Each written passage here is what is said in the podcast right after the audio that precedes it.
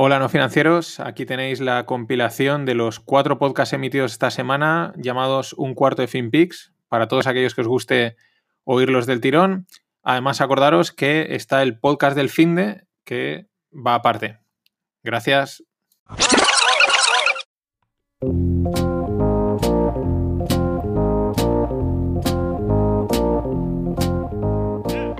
Bienvenidos a FinPix, tu cuarto de hora de actualidad en finanzas, mercados, startups, blockchain y lo que surja. Disclaimer, no se hacen recomendaciones de inversión, son solo opiniones e informaciones de este curioso mundo del dinero. Soy Mariano Angulo, esto es No Financieros y vamos al lío.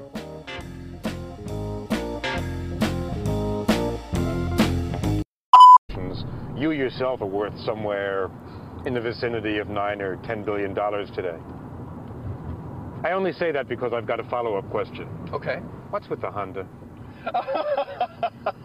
This is a perfectly good car. ¿Qué tal, no financieros? Este que veáis era Jeff Bezos, que lo entrevistaban en su coche en un Honda y, y se reía, ¿no? Saca la risa, risa de friki, ¿no? Yo creo que los frikis como él, como Elon Musk, se están, se están vengando el mundo, están conquistándolo totalmente por las collejas que se pudieron llevar en el colegio. Pero bueno, es, la entrevista es de 1999. En ese momento, pues le dice eso, ¿no? Que está valorado en unos 9, 10 mil billions, ¿no? O sea, perdón, 9, 10 billions, que sean 9, 10 mil millones de los de aquí. Y bueno, pues actualmente está valorado en 160 billions, en 160 mil millones. Eh, lo interesante es que ha salido una, una entrevista en la revista Forbes. Eh, está interesante. Lo que pasa es que la entrevista no es la típica que, que es directa, ¿no? Que están como los extractos, sino que es la típica, está todo redactado y van poniendo como frases, ¿no? Entonces, ahí no mola tanto, pero hay muchas cosas muy interesantes. Lo primero es que él dice que, que ellos tienen la suerte de estar en un mercado que no tiene límites. Y que hay otros negocios que sí que están en mercados que están más acotados, más limitados, pero el suyo no tiene límites, también por, por, por la mentalidad, ¿no? Pero pero es verdad, y es que y también hoy en día con Internet prácticamente ningún mercado tiene límites y eso es lo que mola, ¿no? Que es eh, suma, eh, suma positiva. Mm, no, no, hay, no, está acotado. Pero bueno, eh, dice cosas como por ejemplo que él tiene como tres, tres principios ¿no? para la empresa, que uno es que tienen que tener ideas diferenciadas, o sea, diferentes, ¿no? Más o menos, no copiar. ¿Qué más cosas? Que tienen que ser eh, escalables, ¿no? O sea, eh, que, si crean algo, como son una, o sea, digamos, como son una empresa grande, dice, si creamos algo tiene que generar beneficio al nivel de la empresa, ¿no? No puede generar muy poquito beneficio en ciertos sectores, tiene que ser algo acorde al nivel de la empresa, ¿no? Y luego la otra relacionada es eso, ¿no? El, el, retorno del capital, ¿no? En cuánto hemos invertido y cuánto nos da de vuelta, ¿no? Eso quizás no es lo más interesante. Lo más interesante es el, la mentalidad que tiene Apple, digo, perdón, Amazon, ¿no? Que es donde realmente es peligrosa, donde muchas veces la gente, no, es que como tienen dinero y tal, no, es que él sigue diciendo que ellos tienen la misma, una mentalidad de startup, la misma mentalidad, piensan aunque están como levantando dinero, como en los inicios, y les lleva una mentalidad de prueba error, prueba error, prueba error y, y, saber que se van a equivocar y lanzar cosas aunque sepan que se van a equivocar. Y yo creo que ahí es donde está la gran diferencia con muchos otros negocios del resto del mundo que intentan competir o plantarle cara, pero en lo contrario, ¿no? No me quiero equivocar, no quiero fallar. Y es una cuestión de filosofía, de concepto, de mentalidad, ¿no? Y ellos la tienen. Por ejemplo, con el...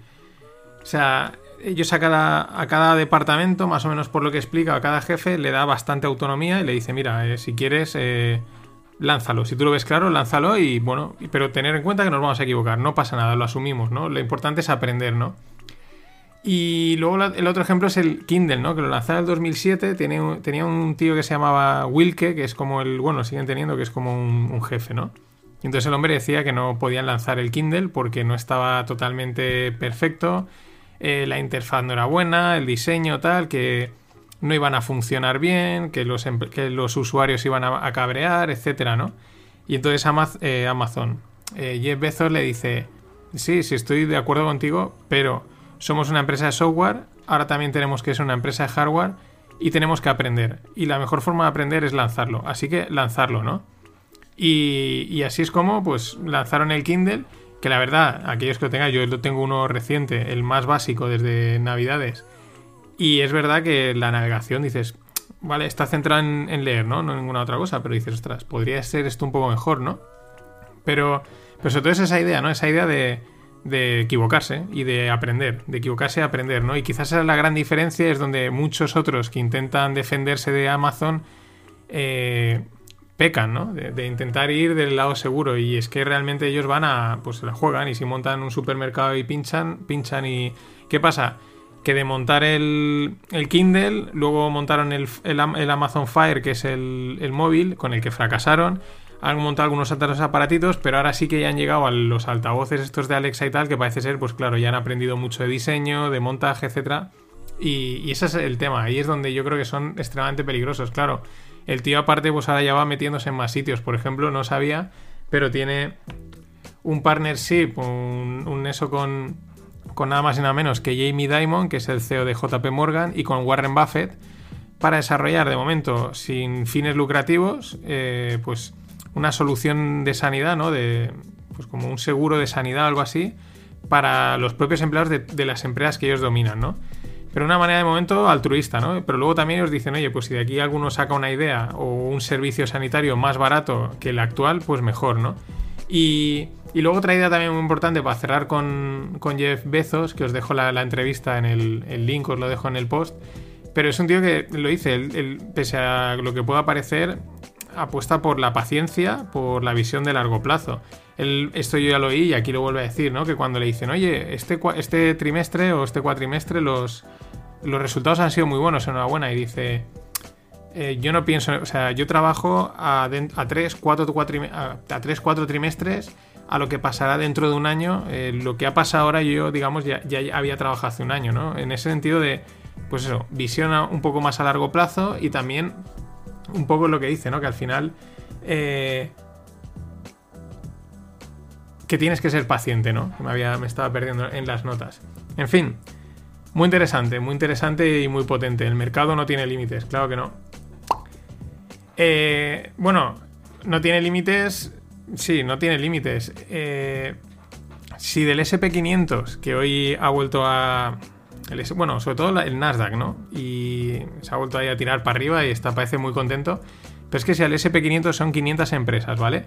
Le quitamos Facebook, Amazon, Apple, Microsoft y Google, es decir, le quitamos 5 empresas, en vez de estar ganando con respecto a hace un año un 23%, estaría perdiendo un 8%. Esto es un, claro ejemplo de, winner take it all, ¿no? De, lo del 1% genera el tanto por cien de, los beneficios, impresionante. O sea, quitas 5 empresas de un índice de 500 y te pasas de ganar un 23% a ganar un, menos 8. El mercado está, vamos, a lo bestia. Veremos a ver esto cómo acaba. Más cosas. Eh, Credit Suisse, que, bueno, pues es un banco suizo, va además va acorde con una pregunta que contesté este fin de semana, va a delistar, va a sacar una serie de ETFs. Ellos tienen una marca que se llama Velocity Shares y los va a delistar. Eh, son ETFs de los complicados, lo que os decía. Son 3X, que es que estás apalancado tres veces, inversos, sobre el oro, sobre la plata, sobre el gas natural y luego tres relacionados con el VIX, con el índice de volatilidad, ¿no? Bueno, ellos dicen, no, esto entra dentro de parte de la estrategia. La verdad es que a mí la sensación que me da es que se quitan problemas, ¿no? Dicen, ostras, estos ETFs mm, apalancados a tres inversos sobre el VIX, que ya.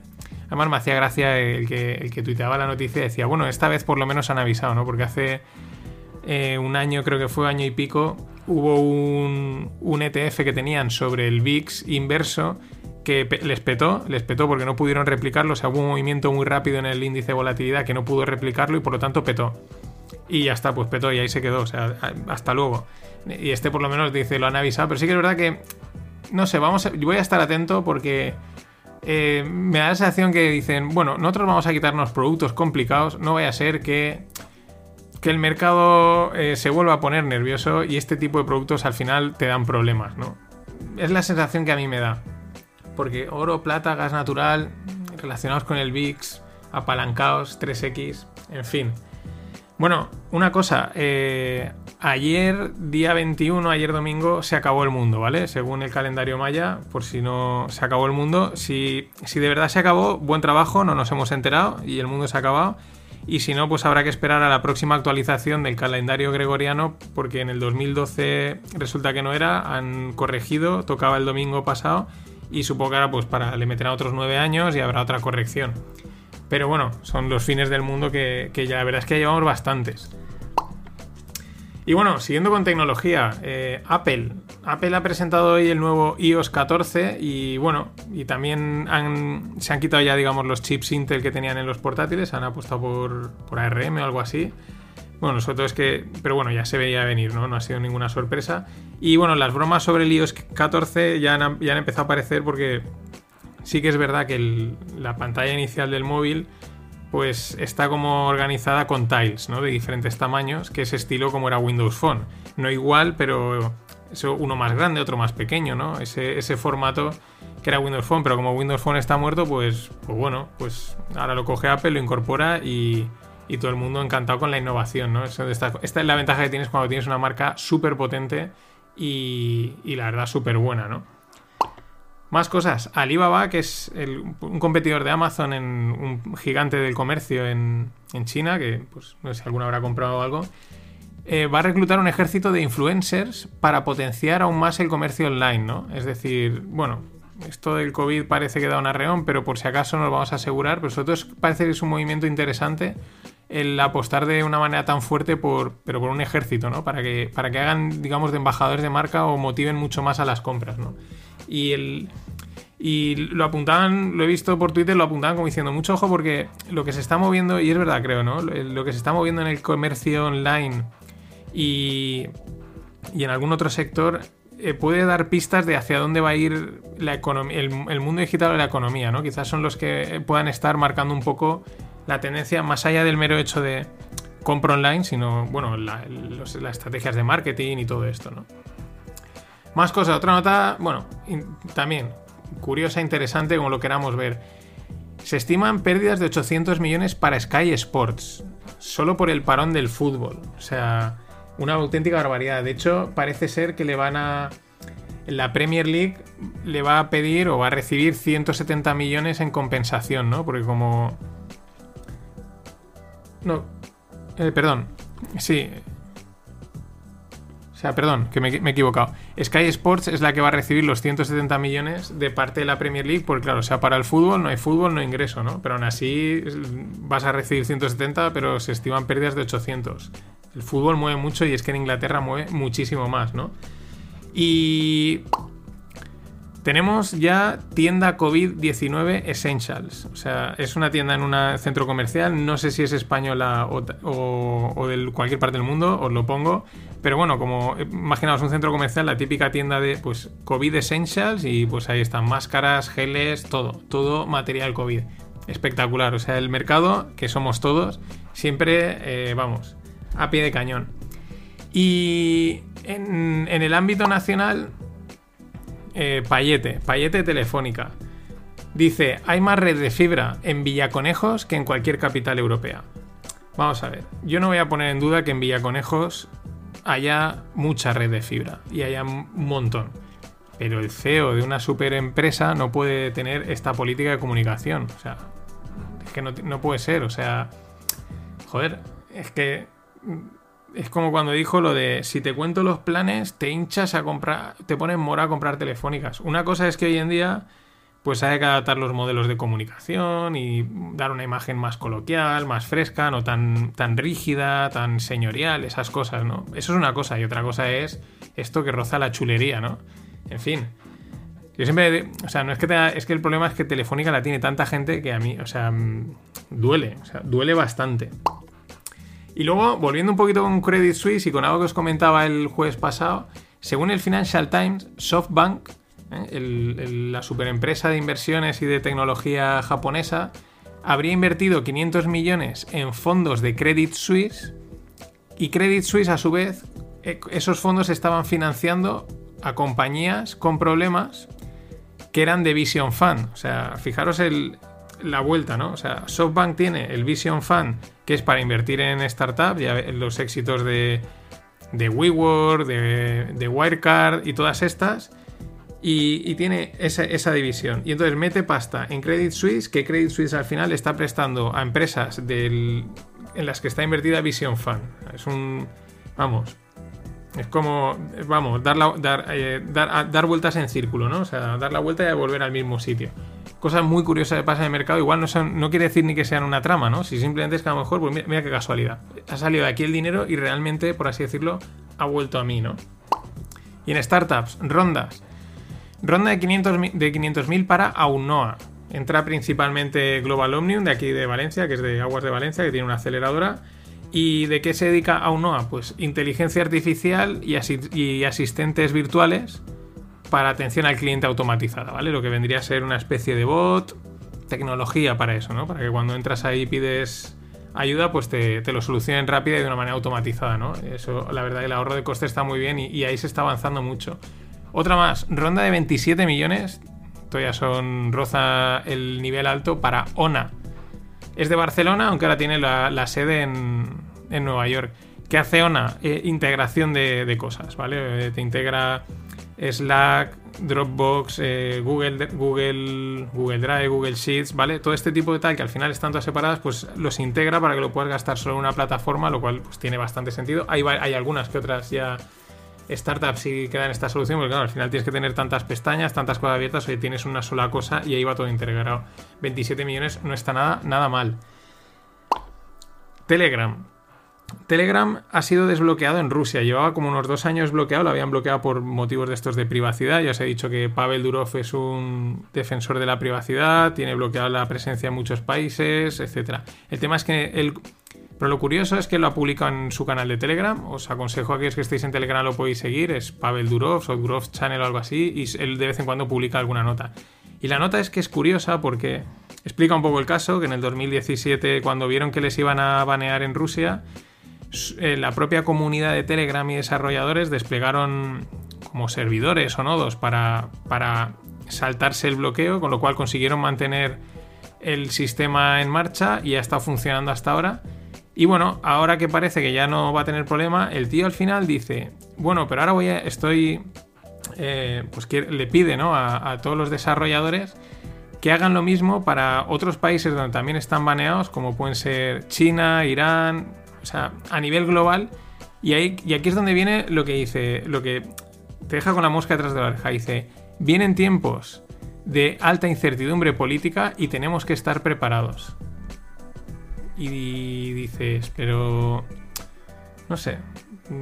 Vuelvo, es lo que os contaba el otro día con los indios, los chinos. Dicen, no sé si es por la situación en la que estamos, que ya lo ves todo con. con. ¿no? con la mosca atrás de la oreja y ya está, o simplemente es que mira, pues eso, pues sí, son épocas, pero no sé, la frase es un poco. Es como. Te da a entender como que el tío dice. Mm, no me huelen bien las cosas, ¿no? Y no sabes también si es solo para él o a nivel global, ¿no? Pero es como hay que tener la red de, la red de comunicaciones desplegada y asegurada por si acaso. Y por último, noticia prácticamente de última hora de, que ha salido del mundo blockchain, PayPal va a ofrecer compra directa, compra y venta de criptos a través de su plataforma, ¿no? para sus usuarios. Claro, todo el mundo se ha venido muy arriba. Esto es una de las cosas que es curiosa porque, oye, está muy bien y que den ese servicio, facilita el acceso, etcétera. Pero claro, es lo que os digo, al final hay una confluencia entre el modelo fiat tradicional y el modelo cripto que en principio era alternativo, todo y tienden. Entonces va a tener ahí a haber una fusión, con lo cual ni va a ser todo tan blanco ni tan negro como se ha contado desde el principio, ¿no? Ni, ni va a ser, el, creo, ¿no? Y este tipo de cosas al final ayudan a la difusión, pero también eh, amortiguan ciertos de las ventajas que podría tener o, que se vendían que podía tener el, mundo cripto. Pero oye, eh, muy bien. Nada más, esto ha sido todo por hoy. Pasado un gran día. Eh, de protección civil me está reportando que es un sismo fuerte de 7.7.5 de magnitud. El epicentro en Oaxaca, 23 kilómetros al sur de Crucecita, Oaxaca, por Huatulco, eh, Hasta ahora no nos han reportado daños, nos falta comunicación con Oaxaca, tenemos ya comunicación con otros estados, de todas maneras, todo mundo este, afuera, este, para eh, estar, estar a salvo ante cualquier réplica. ¿Qué tal, no financieros? Este que veáis era López Obrador, el presidente de México, que bueno, pues ha habido un, terremoto, como dice, 7,5. Eh, y bueno, está haciendo unos vídeos, este es el primero, y luego han salido varios más, que es como que está llamando, es que claro, es también un, es un presidente que también le gusta un poco el, el espectáculo en este sentido, ¿no? Y es como que así, ¿no? Coge el teléfono y está ahí como, a ver qué me estás contando, ¿no? Y, lo están grabando y lo están contando. Este era el primero y cuela, luego ya los otros que han salido eran un poquito más decir, bueno, venga.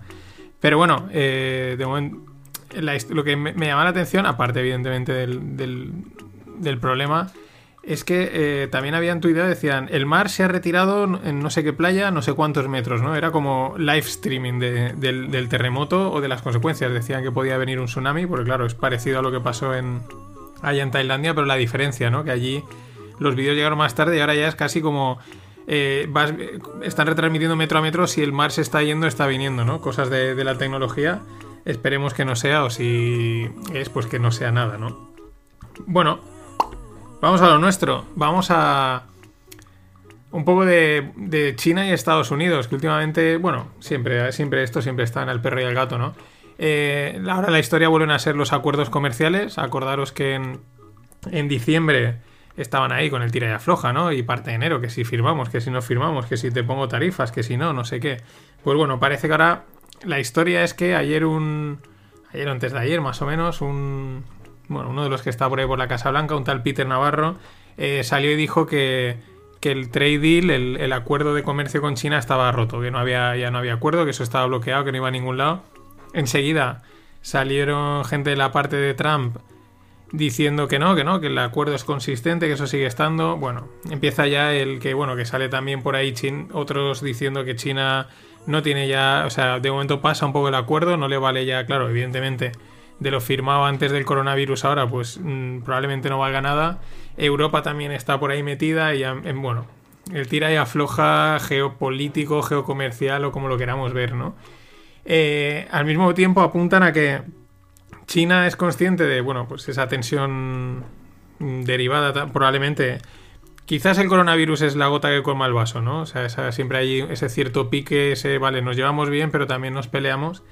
Y, en un artículo apuntan a que China es consciente de que Estados Unidos podría, entre comillas, banearle respecto al sistema de pagos, es decir, todo el mundo, los pagos internacionales principalmente se hacen en dólares, ¿no? Entre países a lo bestia, ¿no? China y tal, pues bueno, pues tienes que tener acceso, ¿no? Tienes que tener una un cierta, eso, entre comillas, permiso, ¿no? Para poder eh, operar. Se ve que esto ya se lo hicieron a Rusia, eh, Estados Unidos, le- les baneó y les sacó relativamente el sistema del dólar, que no podían hacer ciertas operaciones, sobre todo de estas grandes de, estados en, el dólar. Y China ahora teme que les pueda pasar lo mismo, pero dicen que están preparados, evidentemente, como no, para, para lo que toque, ¿no? Que bueno, para, para si les sacan del dólar o les ponen muchas trabas, pues bueno, eh, desconectarse.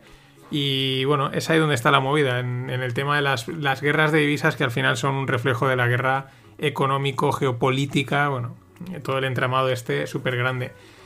Eh, más cosas de estas así de peleita, bueno, no peleitas, pues son peleas, bueno, pues Europa está dispuesta a prohibir la entrada de americanos a partir del 1 de julio. El tema es que a partir del 1 de julio Estados Unidos pues ya levanta un poco la, la mano más para que puedan viajar, pero Europa dice que como allí no lo han controlado muy bien o no considera que lo estén controlando, que igual los, eh, los, los banean, ¿no?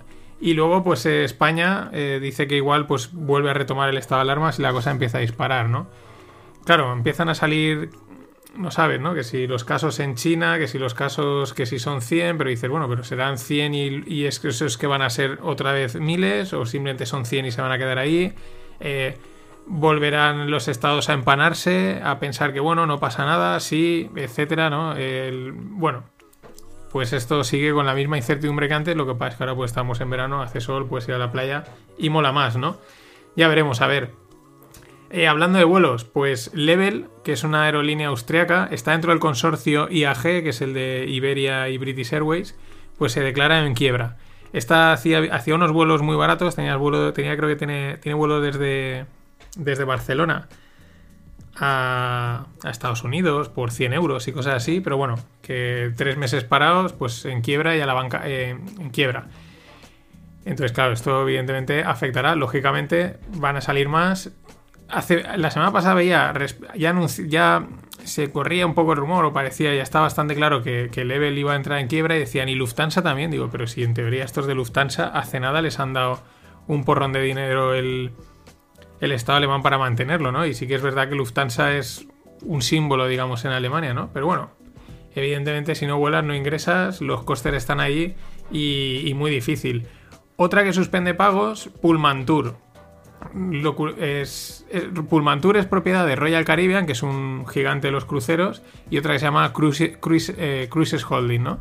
Pero bueno, suspende pagos prácticamente por lo mismo. La gente que tenía ahí el pasaje no pasa nada porque los derivan a otros cruceros, porque Royal Caribbean y, Cruises Holding siguen funcionando. Lo que me ha llamado la atención es que Pullman Tour solo tiene tres cruceros. Pensaba que era más, no sé, yo pensaba que eran una superflota, ¿no? Pero no, no, opera tres cruceros y, y eso, pues que suspende pagos, lógicamente. Todo el tema este. Aunque hoy he leído que, que ya se han retomado los ferries a las Islas Baleares, ¿no? Eso ya es un, un signo. Más cosas. Según Deloitte, un tercio de los productores de shale gas americanos son insolventes, es decir, no, no son rentables si el barril está por debajo de los 35 dólares. Esto pues ya lo comenté el, fin de semana en el fin de pod y a través de la pregunta de los ETFs y el petróleo. Y el vídeo que os dejé en la newsletter, ¿no? Ahí ves que, bueno, sí, puede que los 35 o puede que sea realmente menos, eh, bueno, porque hay muchos factores, tecnología, eh, digamos, información confidencial, ¿no? Tampoco me interesa que sepas en qué punto soy rentable, pero bueno, por ahí estarán los tiros, ¿no? Eh, entonces, claro. ¿Qué pasa? Que yo llevo unas semanas viendo y el que realmente está moviendo el mercado, aparte que lo está moviendo la Fed y tal, pero es verdad que si cuando el petróleo los últimos días, las últimas semanas cae, el mercado corrige. Cuando está subiendo, el mercado sube. Y es que el petróleo mueve una auténtica barbaridad. Buenas noticias. El PMI manufacturero. El PMI es, no son aquellos zumos de hace años que habían en España. Eso es un índice que se saca mensualmente eh, respecto a las manufacturas, ¿no? Es como una referencia de cuánto están produciendo las industrias. Y el tema es que es el PMI de Francia y se está marcando una V, ¿no? las recuperaciones están ya al mismo nivel de producción. Sí que es verdad que tampoco, o sea, yo creo que no hay que fliparse ni tampoco ser muy agorero, ¿vale? O sea, está muy bien, eh, muy bien dato. También es verdad que hay que pensar que, claro, eh, probablemente has parado totalmente, tienes pedidos acumulados y esos los tienes que sacar, ¿no? O sea, y tienes el, a lo mejor la, carga de trabajo acumulada de un mes y medio y por eso pegas el, pico, ¿no? Luego veremos si continúa. Es lo que pasa con algunas obras que o reformas que es, dices, ostras, cómo la gente ahora se está lanzando, ¿no? Con la incertidumbre que hay, no es que a lo mejor ya estaba pactado, ya estaba pagado y pues oye, se arranca, ¿no? Pero bueno, aún así, oye, es una buena, es una buena noticia, veremos a ver, pero al final contrasta. Pues la semana pasada salía noticia de que las ventas de coches estaban totalmente desplomadas. Entonces, pues bueno, hoy es, hoy es una de cal, mañana es una arena y hay que ir dándole así. Relacionado con esto, os dejo una gráfica de cómo están totalmente desacoplados los rendimientos en la bolsa, ¿no? Que están subiendo con los resultados empresariales, ¿no? Y ponen, además lo ponen que en el 1999 pasó un hecho similar en que la bolsa estaba como muy subidita, pero los beneficios empresariales muy contenidos, ¿no? Había una diferencia, porque si no van, van totalmente correlacionados, ¿no? Y ponen parting, ¿no? O sea, de fiesta, ¿no? Lo, lo, indican, ¿no? Pero bueno, son...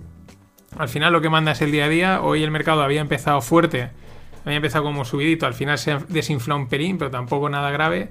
Y lo mismo, hay que ir dándole.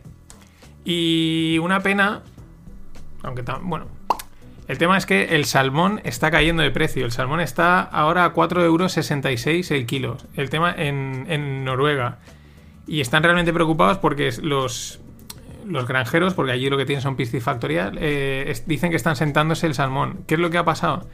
El tema de la movida de China, del COVID este que hasta allí, pues se ha, asociado a los mercados de, comida y se ha asociado al salmón, que si el salmón lo, lo lleva, lo transmite y tal. Y claro, automáticamente se ha trasladado el, el, efecto, ¿no? Y, y, están, bueno, pues están asumiendo, o sea, teniendo muchísimas pérdidas y eso, como que les sobra ahora mismo el salmón.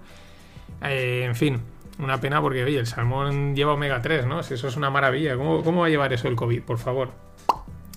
Y luego una curiosidad muy interesante, esto ya había oído algo, es, en este caso habla de, las canteras de futbolistas.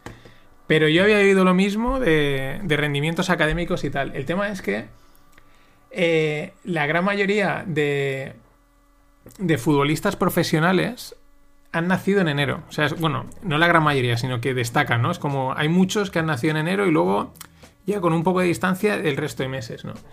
Y, una de las cosas que apuntan, y es lo mismo que decía con rendimientos académicos y tal, se ve que hay bastantes estudios de esto, eh, la diferencia, ¿no? Al final, eh, tú naces en, enero y el que nace en diciembre son del mismo año, pero se llevan 11 meses. Claro, en edades pequeñas las diferencias son, son muchísimas, ¿no?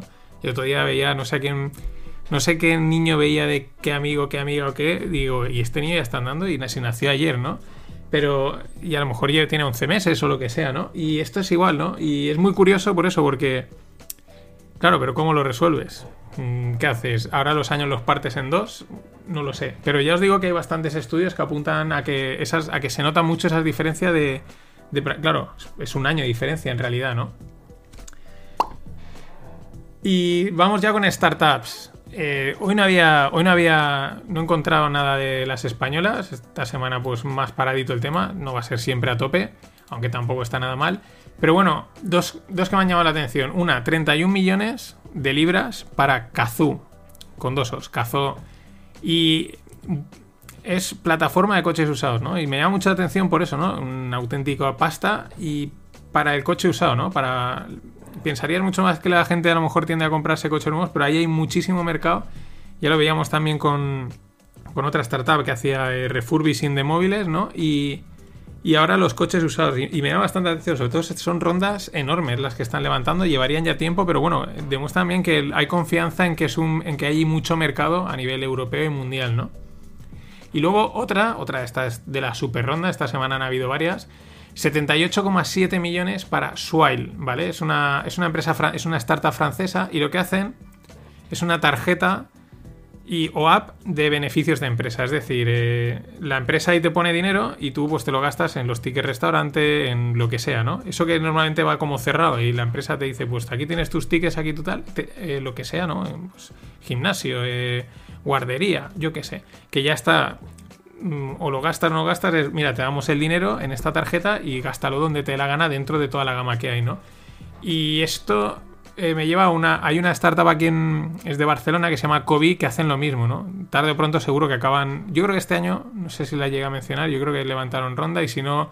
No tardarán en, levantar otra ronda porque han crecido mucho y hacen eso, ¿no? Eh, facilitar, sobre todo para las empresas, la gestión esta de los beneficios sociales en la empresa. Oye, en vez de gestionarte, tienes una, una tarjeta le metes pasta, la startup se encarga también un poco de, llegar a acuerdos y todas estas cosas.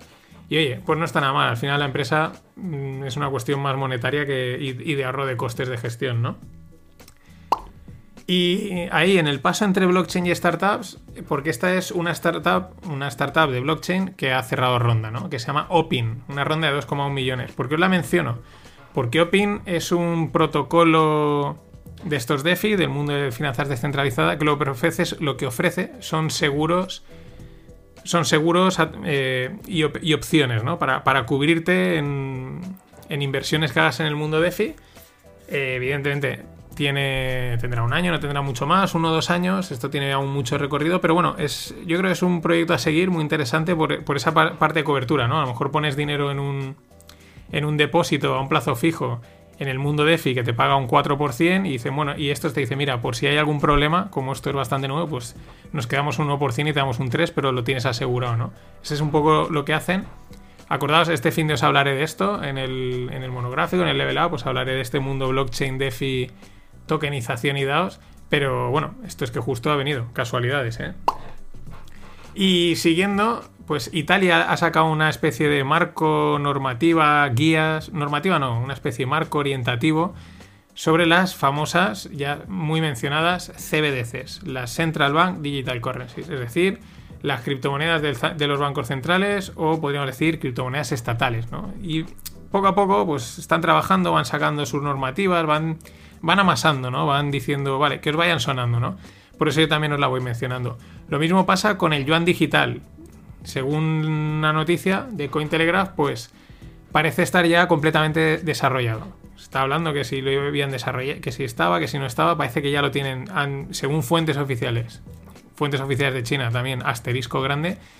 Eh, parece estar ya completamente desarrollado y también se estima que grandes chinos como Alibaba, Huawei y Tencent pues que puedan estar ahí también, pues lógicamente trabajando codo con codo. Lógicamente porque allí o trabajas con el gobierno o no trabajas. Esto no, tampoco vamos a...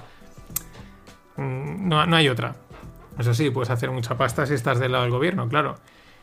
Y dos cosas más. Vanguard, que es una, una gestora de fondos indexados y de ETF, súper conocida, la primera de todas, fundada por John Bogle, pues bueno, ha testeado ABS, que son Asset Back Securities. Acordaos de la película de Big Short que cogen y cogen diferentes hipotecas y las, las meten en un paquete o te cogen un crédito de un coche con créditos de tarjetas. Bueno, hacen con unos paquetes de inversión asociados a otros productos.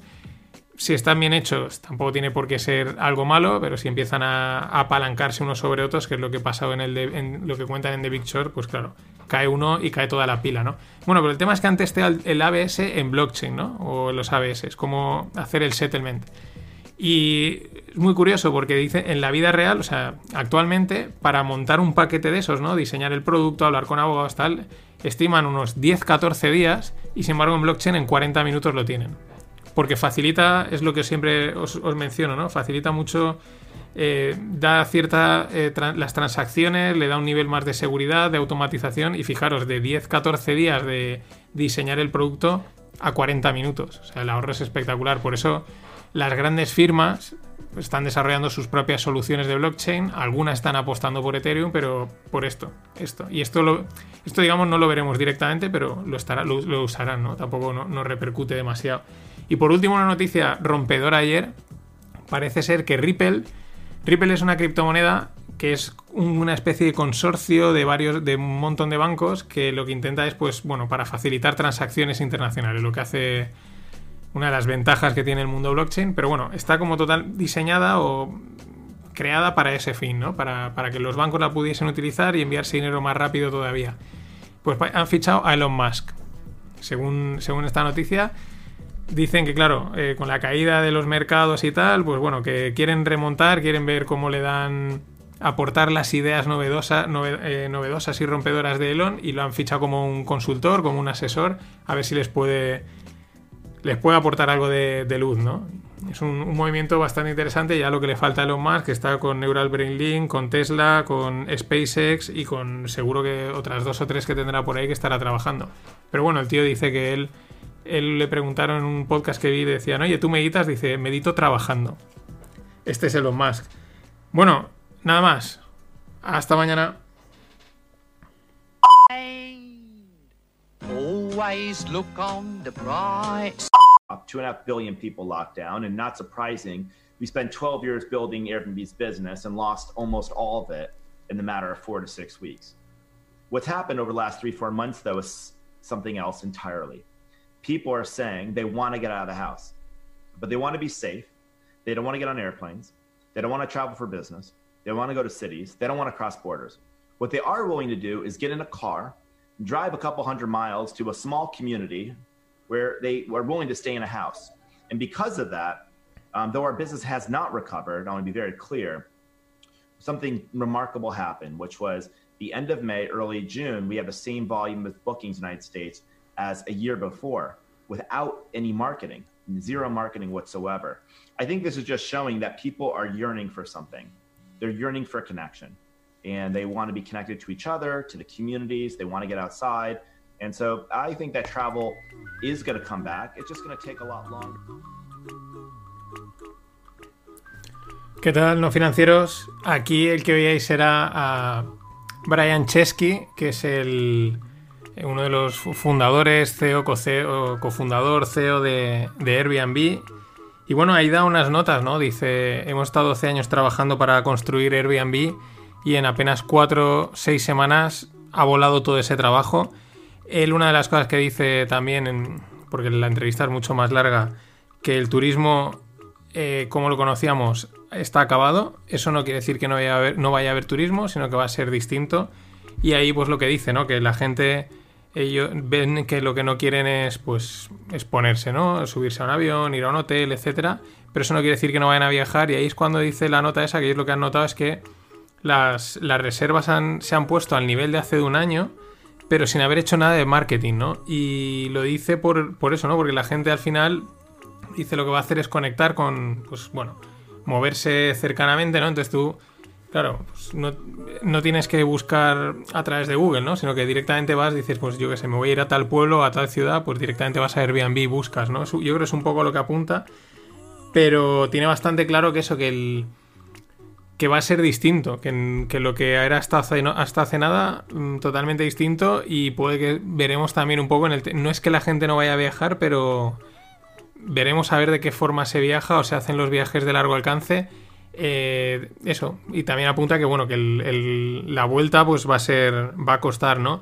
Al mismo tiempo están habiendo ahí unos rebrotes en Estados Unidos, en Texas, eh, parece ser en Houston, pues que van a, van a quedarse sin camas en breve. O sea, está de repente ha habido ahí un, un resurgimiento de casos. En fin, esto pues empieza a parecer, no sé si será segunda ola más fuerte, menos, eh, pausada o cómo, pero pues bueno, lo que se preveía, ¿no? Que esto no, esto no sale ya, sino que va a estar ahí un tiempo y habrá que convivir con él de la forma que sea para, para causar el menos daño posible en todos los sentidos, a nivel sanitario, tan- tanto sanitario como económico, ¿no?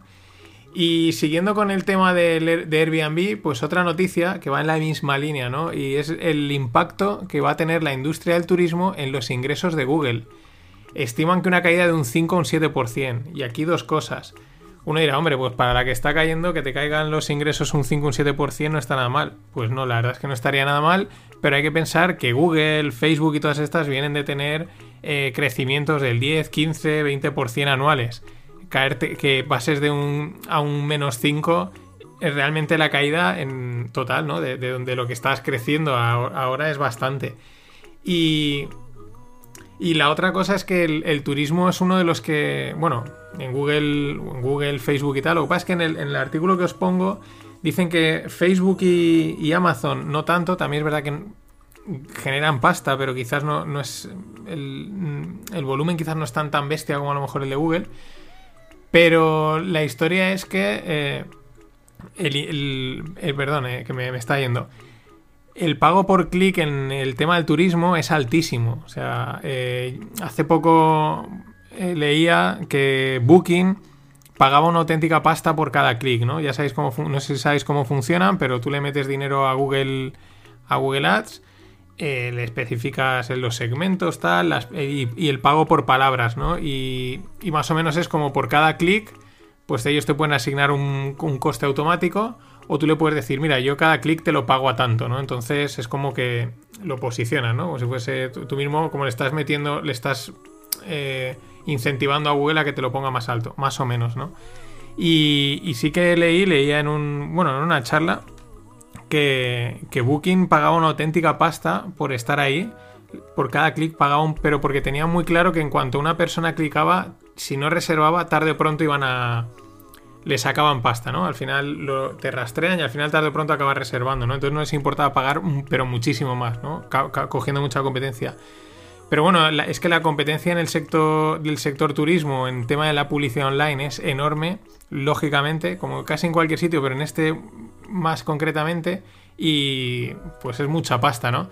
Y esta es una de las cosas, ¿no? Que ya lo apuntaba el CEO de Google cuando presentaban resultados, que además fue como en medio de toda la caída, y decía, oye, como las, las acciones tecnológicas estaban y siguen disparadas, bueno, ahí el mercado ha, ha deslizado un poquito, ¿no? Pero ya lo apuntaba, decía, oye, que nosotros no somos inmunes al, a lo que pasa, ¿no? Que nos afecta todo igualmente, ¿no? Pero bueno, el mercado desde entonces ha dicho, bueno, sí, sí, pero nosotros para arriba, ¿no? Ya el otro día os contaba el SP500, ¿no? El SP5, ¿no? Cinco acciones concentraban mm, la todas las ganancias del SP500. Más cosas en esta línea. El otro, otro, otra noticia, otro informe que apunta que el mercado de bienes de lujo personal, o sea, el mercado de lujo personal, se puede contraer entre un 20 y un 35% en el 2020. Importante, porque el, mercado de lujo, o sea, los bienes de lujo al que pues ninguno de nosotros estamos, bueno, igual hay alguien que sí, pero eh, accedemos, ¿no? Eh, pero es uno de los que ha sido un, un mercado de, o un sector refugio durante la anterior crisis, ¿no? Al final los millonarios no es que pierdan, pierden dinero, pero claro, eh, si tú tienes una fortuna de 5 millones y pasas a tener 2 millones y medio, pues has perdido el 50% de tu fortuna o de miles, es una pasta, pero te sigues pudiendo comprar el Louis Vuitton o el, o el Mercedes, ¿no? Por así decirlo. Y ha sido uno de los sectores refugio, ¿no? Pero aquí, pum, golpeado, un 20 un 35% de caída. Ojo. Y en esta línea, pues las peticiones semanales de bancarrota en Estados Unidos se disparan a máximos de 11 años. Bueno, os he ido contando algunas y las que no te enteras, porque a lo mejor son pequeñas empresas que es más difícil acceder, ¿no?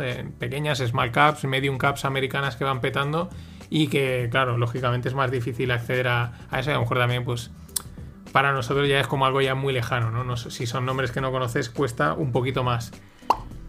Más cosas. Eh, pues seguimos con, movidas así hoy un poco chungas. Eh, un movimiento, digamos, de un. Vamos, a un, en un libro de órdenes de trading de energía, pues eh, han, ocultado ahí, estos de Estados Unidos, no ponen la empresa. Bueno, porque viene en un. Es un artículo de Wall Street Journal y hay que pagar por, por tenerlo, ¿no?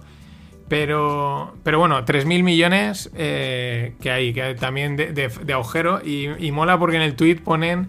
Esta es el, 2020 es la era. No, la era dorada del fraude, ¿no? Y ponen 2020 el festival del fraude. Yo tampoco creo que sea el festival del fraude. Fraude siempre hay, siempre va a haber. Tampoco hay veces que cuando empiezan con todo esto de no, la corrupción. Mira, esto es. No, es, no lo justifico, pero es innato, es inherente al ser humano y siempre que hay dinero, hay poder, hay corrupción. Lo que pasa es que, claro, pues cuando baja la marea, pues sale, ¿no? Es como. y se busca, ¿no? a lo mejor cuando todo va bien, pues bueno, pues no, esos 3.000 millones no se ven, ¿no? Igual que le pasaba el otro día a Wirecard, que es la empresa esta alemana que le faltan 2.000, etcétera. Lógicamente, pues surgen mucho más. Más cosas. Eh, Dell, ¿no? La, de los ordenadores, la de las pantallas, hace unas pantallas muy buenas, de monitores muy buenos. Pues compró hace unos años, bueno, hace no mucho, eh, VMware, que es una, de, es una empresa de seguridad en la nube. Y bueno, ahora quiere hacer una jugada que aquí en España se hizo, y alguna vez han hecho, ahora luego la cuento. Pero bueno, quiere sacar una parte de las, de las acciones, están viendo si, si la sacan como a bolsa, ¿no? Ellos la compraron y ahora están viendo como si la sacan. Eh, más o menos dicen que eso puede tener una valoración de unos 50.000 millones y la idea es que creen que puede tener más potencial si está cotizando en bolsa que si la tienen ellos dentro. ¿Quién lo hizo? Iberdrola. Iberdrola hace unos años de repente sacó la spin-off que era Iberdrola Renovables. No sé si, alguno pues llegó a tener acciones, si os acordáis, pero estaba cotizaba Iberdrola Iberdrola Renovables. ¿Qué hicieron? Sacaron esa división como una empresa, y muchas veces también incluso dentro del holding pues está como una empresa independiente, ¿no? Digamos. y entonces la sacaron a bolsa, Mm, sacan pasta y luego unos años más tarde la acción se había desinflado y pues la recompraron, ¿no? Bueno, no, no sé, son maniobras que en su momento pueden tener sentido y luego a lo mejor pues dicen, oye, pues ahora que ha caído, al final no ha salido como queríamos, pues la recompramos. Pero de momento te has financiado o le has sacado partido de la jugada, ¿no? Es una jugada que está, no está nada mal. Más cosas, Nokia sigue viva. Es que me he dado cuenta que ha salido una noticia que van a poner un nuevo CEO ahora en agosto y sigue viva, ¿no? Y me ha dado por entrar ahí a cotillar a ver si, aparte de lo que conozco de oídas, pero que ahora os contaré qué están haciendo, ¿no? Y aparte de, pues bueno, por ejemplo, tienen routers wifi para casa, así de diseño chulos. Eh, siguen teniendo móviles, tienen la línea, una línea de Android que se siguen vendiendo, tienen también los móviles antiguos que siguen vendiendo sobre, sobre todo en mercados de eh, emergentes, ¿no? Los típicos, los de toda la vida, pero pues bueno, con un diseño un poco más actual. Y tienen televisiones Smart TV que solo están disponibles en la India. La verdad es que están chulas, son de 43 y de 55 pulgadas, pero solo disponibles en la India. Y aparte, en el mundo de las empresas, pues están desplegando infraestructura 5G y tal, ¿no? Bueno, pues Nokia está ahí, yo creo que aún buscando, ¿no? Viendo a ver cómo remonta, de, evidentemente haber pasado, haber sido un auténtico líder a, pues bueno, ahora está un poco caída en el ostracismo, pero bueno, están ahí peleando, ¿no? Y la verdad es que siempre han sido buenos haciendo móviles y yo creo que los móviles que hacen siguen siendo buenos, pero claro, ahora el rey del mercado es el que es y tú ya has perdido el puesto. Eh, noticia, cambio de la tecnología a otro sector que ya os he comentado muchas veces que está entrando la tecnología, pero es un sector de toda la vida, el de la agricultura. Y este es que es un comentario que me viene de un oyente desde Extremadura que, me dice, oye, eh, bueno, por, un, por el vídeo este que os pasé el fin de semana del, petróleo, que me lo había pasado él, Antonio Barco, y me comentaba, dice, mira, el, esto mola, el, precio, el trigo y la cebada en las cosechas por el sur están yendo muy bien, pues se dedica a esto, pero dice, pero el precio de la cebada está cayendo, está bajo, dice, porque hay un menor consumo de cerveza. Cuidado.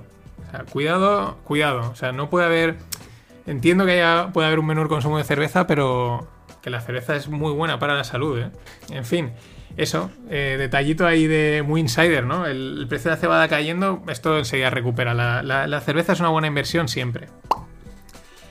Y en el mundo de startups, bueno, el otro día es una reflexión que veía el otro día a un inversor de los populares, ¿no? Hay, muchos en España, pero hay algunos como que son. Hay varios nombres que se, pues se, mueven más en las redes, en, los llaman siempre para hablar, ¿no? Como son pues Iñaki Arrola, eh, Luis Caviedes o Carlos Blanco, ¿no? Y él ponía la reflexión de las aceleradoras. Dice, bueno, es que ahora ya, dice, empezaron las aceleradoras como tal, dice, y ahora está la aceleradora, un coworking es una aceleradora, una oficina de no sé qué es una aceleradora, dice que es todo aceleradoras, ¿no? Es un poco también lo que nos pasa a los seres humanos, ¿no? Que enseguida se pone algo de moda y es, venga, a estirar el chicle, a, darle vueltas a todo, que al final acaba perdiendo hasta un poco el sentido, ¿no? De, lo que realmente puede ser una aceleradora. Una aceleradora en principio es, pues, como, aunque luego es, lo, que, lo que apunta Carlos Blanco tiene razón, ¿eh? luego eh, hay mucha aceleradora que no es aceleradora, ¿no? Pero digamos que la idea es que tú llegas ahí con un proyecto que ya tienes proa, ya tienes testeado y lo que necesitas es darle un arreón, ¿no? Es como ya tienes clientes, ya facturas, lo que necesitas, pues oye, necesitas, te faltan como una serie de como suele ser, por ejemplo, la comercial, ¿no? La de ventas, cómo montar un equipo comercial, cómo llegar a más mercados, eh, pues eso, de acelerar, ¿no? Pero bueno, las hay que son aceleradora incubadora, la incubadora sí que es más de, bueno, tenemos una idea, vamos a hacer algo, ¿no? Pero bueno, estas cosas pasan. Eh, ahora luego os contaré también, porque en el mundo de FI de blockchain, pues ahora está también habiendo un poco de boom que empieza a distorsionar las cosas, ¿no? Y acelerado va la, nueva carrera al espacio, ¿no? Que es, diríamos, la, carrera privada por ir al espacio. Esta es una empresa, Relativity Space, es de Estados Unidos, pero mola. Cohetes impresos en 3D, ¿no? O sea, bueno, con impresión 3D, su modelo son eh, imprimir en, imprimir los cohetes, ¿vale? Porque hay muchas veces ya se empieza a hablar no sé qué impreso, ¿no? Y ya sabes que es en 3D, ¿no? Se da por hecho que es en 3D. Lógicamente no puede ser un cohete impreso en 2D. Pero bueno, cohetes impresos en 3D. Y bueno, el tema es que ha sido elegida por Iridium, que es una empresa que ya ha hecho lanzamientos de. ha hecho 66 lanzamientos de satélites con SpaceX al, al espacio para hacer lanzamientos de esos cohetes en el 2023, ¿no? Eh, bueno, pues esto empieza a verse ahí la, una mafieta, ¿no? en, el mundo este de, las empresas de, del, espacio. Aquí, aquí, justo en Valencia, tenemos dos. PLD Space y, bueno, Hyperloop podríamos decir también que va aprovecha esa tecnología. Y creo que hay alguna otra más que ahora, si me están oyendo, disculpadme que no me acuerdo. O sea que nosotros por lo menos estamos intentando de plantar cara y de meter ahí también la cuñita, que eso está muy bien. Y por último, de las startups, ronda de 200.000 para Food Stories. ¿Qué es Food Stories? Pues son kits de comida. Esto ya hemos visto algunos, algunos modelos de negocio que están saliendo así, tienen mucho sentido. El kit de comida, pero tú te lo preparas, ¿no? Es como que te llega la receta en una caja, en una caja con todos los ingredientes y tú ya luego te la cocinas, ¿no? Y bueno, pues está muy bien, ¿no? Porque al final también uno de, las, de los problemas a veces de las recetas es que mm, te falta este ingrediente, al final no, no, tienes la cantidad, o compras un kilo o no, no compras el, producto que sea, ¿no? Y, esto está bastante bien, hemos visto ya algunos, y bueno, ellos ahora van a acabar de validar el modelo de negocio, la fase de pruebas y lanzar en Madrid y luego, lógicamente, Barcelona. De estas yo creo que van a, hay alguna que otra y van a, van a estar bastante bien, yo creo que es, es una propuesta muy interesante. Y del mundo blockchain, pues lo que os decía, ya son 1.500 millones, que dentro del mundo financiero es nada, o sea, es realmente nada. Pero bueno, es significativo. Metidos en el mundo de fin, el de las finanzas descentralizadas. Os juro que el fin de semana os voy a hablar de esto y no está hecho adrede. Es que las cosas a veces surgen así, ¿no? Que parece que está haciendo ya Puli. Pero mira, son coincidencias. Bueno, y esto es el, el, tema, es que la entrada de pasta está siendo espectacular. Sí que es verdad que han salido varios protocolos muy fuertes que permiten prestar, pedir prestado, aportar liquidez a, ciertas aplicaciones. O sea, permite un montón de cosas y claro, cuando en el mundo real no te están dando nada, pues hay una atracción ahí enorme, ¿no? De hecho, pues eso, ya empieza a haber alguno que empieza a decir, esto está yendo muy rápido, eh, se está empezando a desvirtuar esto. Bueno, es parte del, digamos, éxito, ¿no? Y también es el riesgo porque el éxito te puede matar y, es una de las cosas que alguno empieza a tener miedo.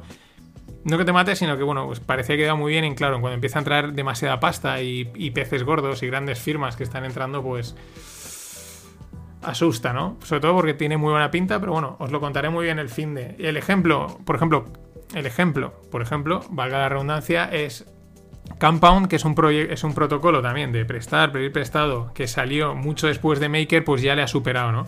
Y MakerDAO es el, pues, la piedra inicial del mundo de FI es MakerDAO que crear, para crear la, moneda estable DAI, ¿no?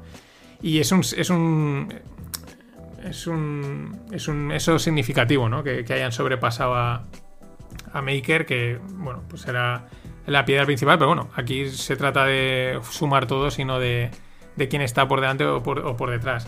En fin, nada más, acordaros que este fin de es el último consultorio de la temporada, que en cuanto he dicho ya varias veces, es el último capítulo en la última newsletter y enseguida me escriben, ¿cómo, cómo, cómo? No, de la temporada, última newsletter de la temporada, último consultorio de la temporada, etcétera, ¿vale? Luego ya quedará otro más el, día 4, pero que hablaré del, propio pod y de diferentes cosas del propio no financieros. En fin, ahora sí, nada más, pasado un gran día, mañana más,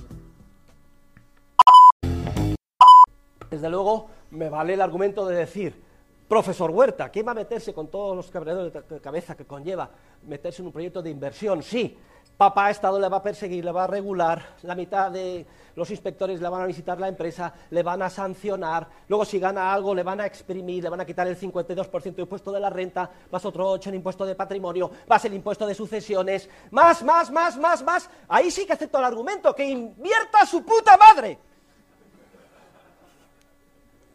No le he dicho nada, ha sido un exabrupto. Pero es muy, es muy, gracioso porque lo dije en clase y los alumnos ya van con unas grandes camisetas que han dicho que invierta su puta madre, Rajoy. ¿Qué tal, no financieros? Este era el gran Jesús Huerta de Soto, el catedrático. Es, es, es una máquina porque el tío, el tío es muy bueno, pero aparte, él es un anarcocapitalista. O sea, él realmente mmm, nada de Estado, todo por el aire. Pero lo que mola es que él lo asume, que sus planteamientos pues son en ese sentido muy extremos. O sea, o son, digamos, muy difíciles de implementar, y, pero bueno, los defiende con mucha vehemencia y mola mucho. Os voy a dejar en, bueno, en la newsletter del fin de del sábado irá una, una en su curso de la universidad no sé qué, ahora no me sé. Pues bueno, la última clase que se grababa hace años, pero está chula porque son 10 reglas para tener éxito en la vida y es como una clase esta, bueno, él habla de economía, pero de repente dijo, bueno, pues voy a cerrar con esto. Y está bastante chula, os recomiendo verla. Y bueno, pues viene, lo tenía ya pensado meter, pero viene al pelo, estas cosas pasan. Porque, bueno, pues el gobierno parece que va a regular el tema del teletrabajo, lo que dice, ¿no? El gobierno se va a meter, y va a regularte, va a decirte todo, entonces se va a meter en el tema del teletrabajo, eh, no les va a salir gratis o algo así. Y bueno, pues leyendo la primera propuesta o el primer tanteo, pues está claro que se acabó el teletrabajo. Probablemente. Porque si ya le van a obligar a pagar todo lo que tiene que pagar y tal, pues la gente van a tomar, las empresas pues tocarán el pito y dirán, señores, todos a la oficina a trabajar y, se, acabó, se acabó esto. Porque claro, no nos sale rentable, nos obligan a pagar tanto que ya no es rentable, ¿no? En fin, lo de siempre. Vamos primero con el tema internacional. Según el Southwest, perdón, Southwest China, que es un periódico chino, digamos un poquito independiente o intenta serlo, eh, bueno, el ministro de Defensa de la India va a visitar Moscú para solicitar el envío de misiles de defensa para equilibrar el armamento eh, pues contra el tema China por la movida hasta el Himalaya. En fin, lo que, lo que ya os contaba, ¿no? Si es que esto, esto es por la situación que estamos, que salta más a la vista, y es algo a lo mejor hasta normal o qué. Pero bueno, que hay tensión, que hay tensión. Eh, la misma que hay entre Estados Unidos y los chinos. Bueno, los Estados Unidos siguen apretando, es campaña electoral y bueno, también el tema del COVID este, pues no pueden pasarlo por alto. El director del FBI, un tal Ray, dice que no hay, que no hay país que represente más amenazas que China. Y desvela que tienen unas 2.000 investigaciones activas contra China, sobre todo contra el partido, ¿no? Que al final, bueno, hablar de contra China y contra el partido es lo mismo, ¿no? El Partido Comunista Chino. El partido, porque es partido único, solo hay uno, ¿no? Y siguiendo en Estados Unidos, ya cambiando a los mercados, hoy ha habido, hoy ha habido, ha sido algo curioso lo que ha pasado en los mercados, porque estaban, ayer cayeron, hoy estaban todo el día flojos, no cayendo mucho, habían caído un poco y tal, pero flojos, débiles, y de repente a última hora, boom, se han venido arriba. Nadie sabe por qué. Todo el mundo está diciendo movimiento alcista por no se sabe. En fin, el mercado sigue haciendo cosas muy muy raras. Siempre las hace, pero quizás ahora pues, son, son mucho más llamativas. Eh, ya cierre mercado, pues la Fed no tiene nada, ha hecho unos test de estrés a sus bancos y no tiene nada claro la situación de los 34 grandes bancos americanos, así que les ha metido como deberes, ¿no? Que no pueden hacer recompra acciones, no van a poder pagar más de un tanto por ciento de dividendo, en fin, que no está nada claro, lógicamente, ¿no? Pero no, no está nada claro, no está nada claro. Cambio, eh, nos vamos a Tanzania. Esta es una noticia muy, muy curiosa, pero súper curiosa, ¿no? Sobre todo es, del ABC, pero es que.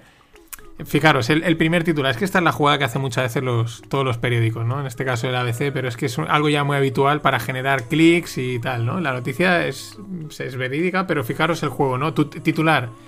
Un minero tanzano se convierte en millonario tras encontrar dos grandes piedras de tanzanita. Pues bueno, se ve que la tanzanita es como una especie de, bueno, pues un mineral preciado, una especie de joya o algo así. Bueno, el tío se encuentra las piedras y, vale, pues se hace millonario.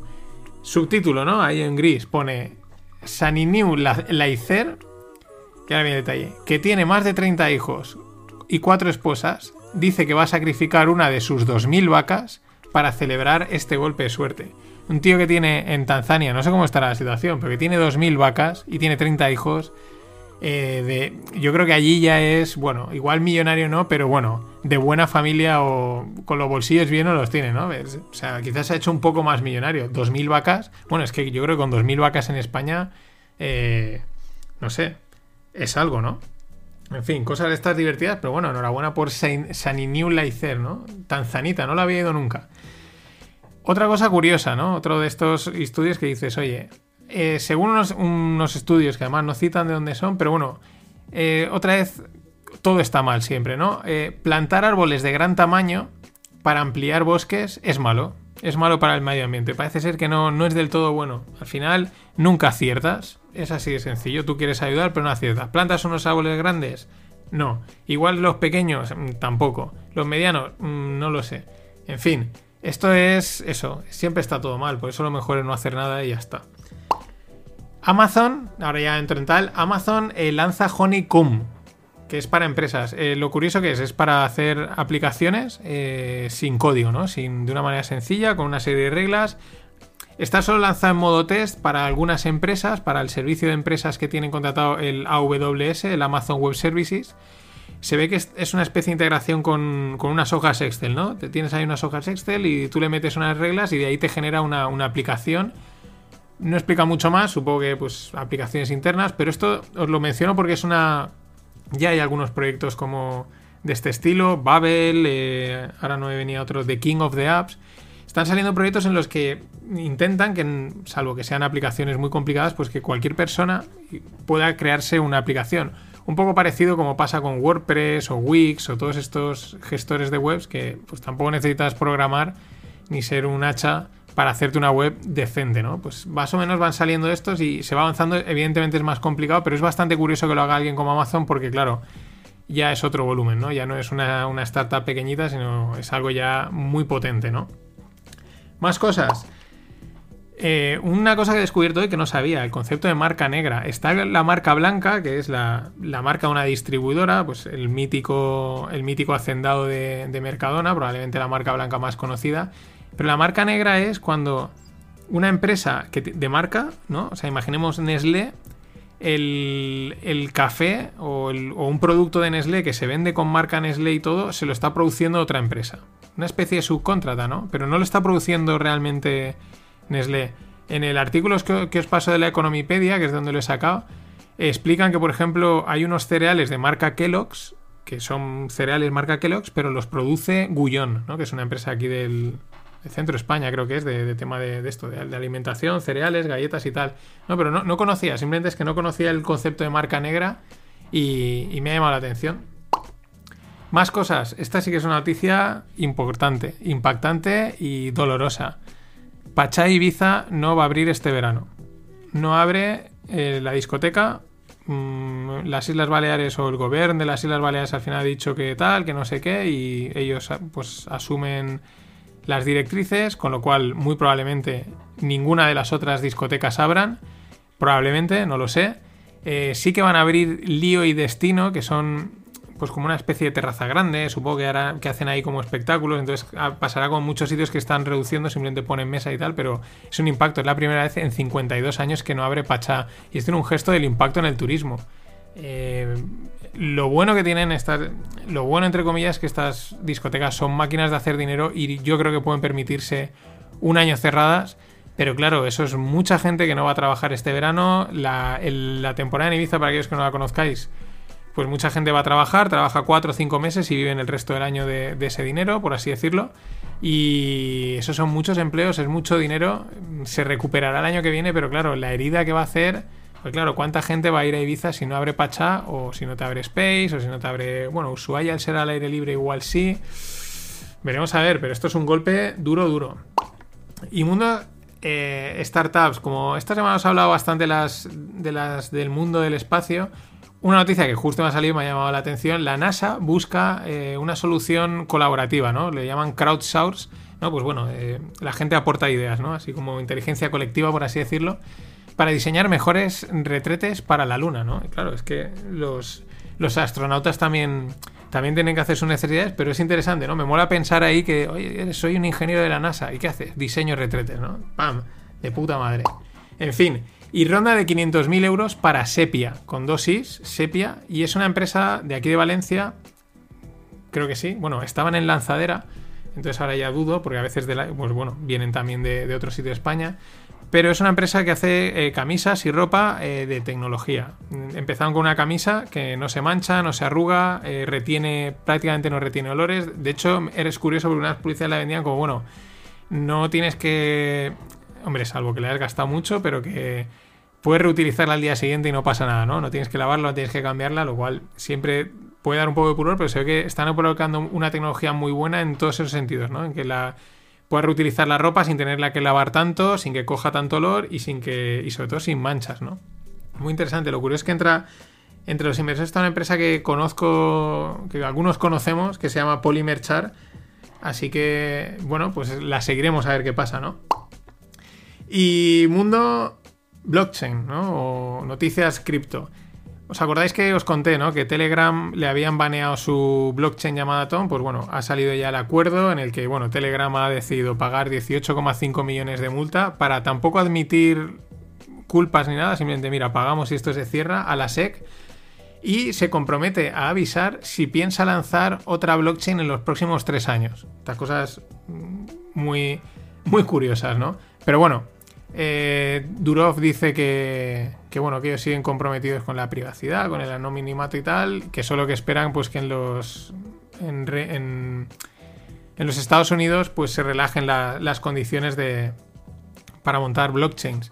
Eh, Nueva York va a relajar las condiciones, el marco regulatorio un poco para las criptos, para que aquello pueda fluir. Pero en fin, esto es una de las cosas, una reflexión que a mí me llama mucha atención. Unas las prohíben, o sea, esta la han prohibido totalmente, la, blockchain de Telegram, es verdad que lo que digo, el track record de Durov es anonimato y, y privacidad por encima de todo, cueste lo que cueste, y claro, qué casualidad que esa la prohíben y el resto no. ¿Por qué no prohíben el resto? Pues porque probablemente le pueden meter mano. O son más, más, más confiscables de lo que muchas veces se venden. Las narrativas del mundo blockchain. Y por último, que salió esta semana, pero se me pasó, no conseguí, y hoy me ha vuelto a salir la noticia, el Barcelona ha lanzado sus tokens, que es a través de una empresa que se llama Chiliz, han lanzado varios equipos más del mundo del fútbol, y vendieron en apenas dos horas eh, pues 600.000 tokens, o cripto tokens, llamados BAR, evidentemente, eh, por 1,3 millones, ¿no? A unos 2 euros el token. ¿Qué es lo que permite? Pues bueno, es fidelización. Al final, por el uso del token, pues ganas puntos y luego podrás gastarlos en la tienda. O, por ejemplo, dice que lo primero que van a poner son votaciones y es una votación para decidir el diseño del nuevo mural que habrá en el, en el vestuario, ¿no? Pues esto que los vestuarios los decoran con cosas de los futbolistas y tal, pues la gente que tenga el token va a poder votar cuál es el, mural y este tipo de cosas, pues bueno, fidelizan y, y generan, generan más engagement en el mundo y más en los aficionados. Nada más, esto ha sido todo por hoy. Eh, recordad, nos vemos el fin de enviar alguna pregunta, último consultorio de la temporada. Y aparte os contaré cosas de estas, de blockchain, DeFi, tokenización, DAOs. Y creedme, va a estar chulo, porque voy a contar, lo voy a contar de una forma distinta, no va a ser tan denso, quizás tan potente como el de, el de Bitcoin, ni tan, ni tan duro, porque aquí hay cosas divertidas y lo mejor es que hay muchas cosas que ya existen. O sea, el concepto ya existe eh, para explicar lo que, lo que yo creo que va a venir o hacia dónde viene. Es un poquito ahí epifanía mía y un poco también lo que se está haciendo para que entendáis ¿no? el, potencial que puede acabar teniendo blockchain siempre que acabe cuajando tal y como está ahora. Que eso es lo que tiene la tecnología, que las cosas cambian a un ritmo vertiginoso. Ahora sí,